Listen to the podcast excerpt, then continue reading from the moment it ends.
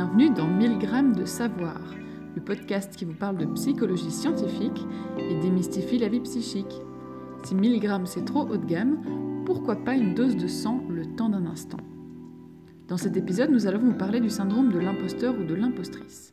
Cet épisode vous est raconté par Pascaline Van Oost, qui n'a jamais eu le sentiment de tromper les autres sur ses capacités, de ne pas mériter sa place, voire pire qu'un jour cette erreur serait mise à jour et que tout le monde se rendrait compte de la fraude que l'on est. Alors peut-être que comme nous, vous avez déjà vécu ou vous vivez souvent ce fameux syndrome de l'imposteur ou de l'impostrice. Mais qu'est-ce que c'est exactement et comment est-ce qu'on a découvert ce syndrome? Concrètement, c'est un sentiment d'illégitimité et un sentiment d'escroquerie qui reste malgré les succès qu'une personne va accumuler dans sa vie, qu'il soit scolaire, personnel ou professionnel. La réussite valeur est attribuée à la chance un travail acharné, à l'aide d'autrui notamment, mais jamais à soi.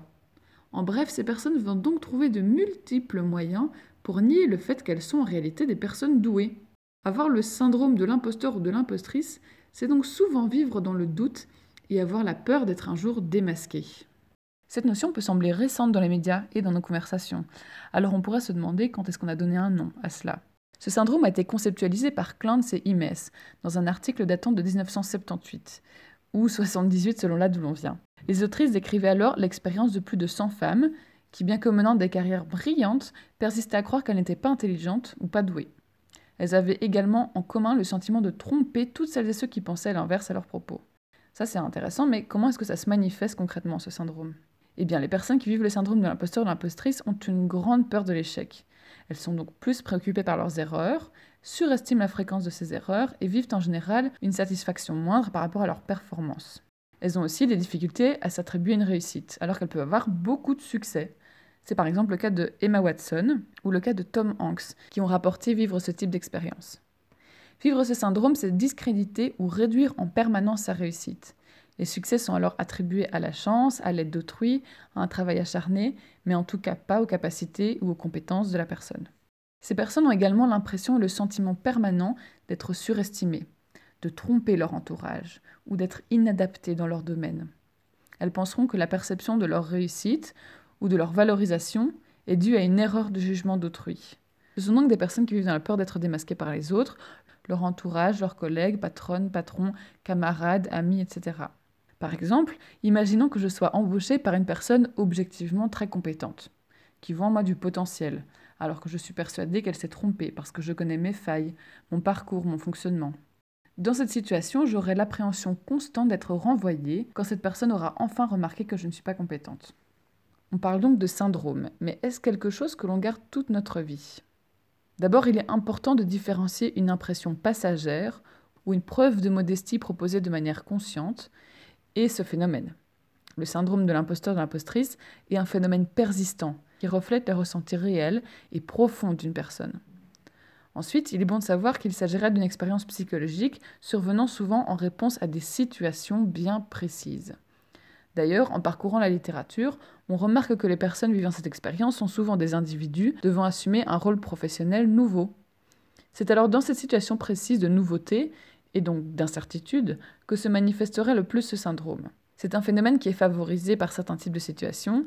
Chez certaines personnes, il sera bref, chez d'autres, il durera des années. Mais ce n'est pas un trouble mental. Même si la recherche montre que c'est corrélé, et donc que ça peut être parfois accompagné d'anxiété et de dépression.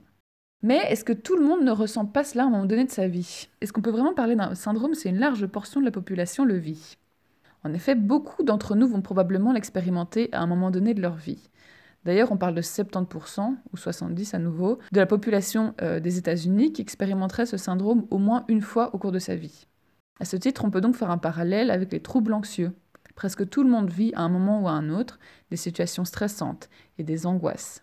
Néanmoins, ce qui fait vraiment la différence avec le trouble anxieux, c'est son caractère stable dans le temps et ou son intensité.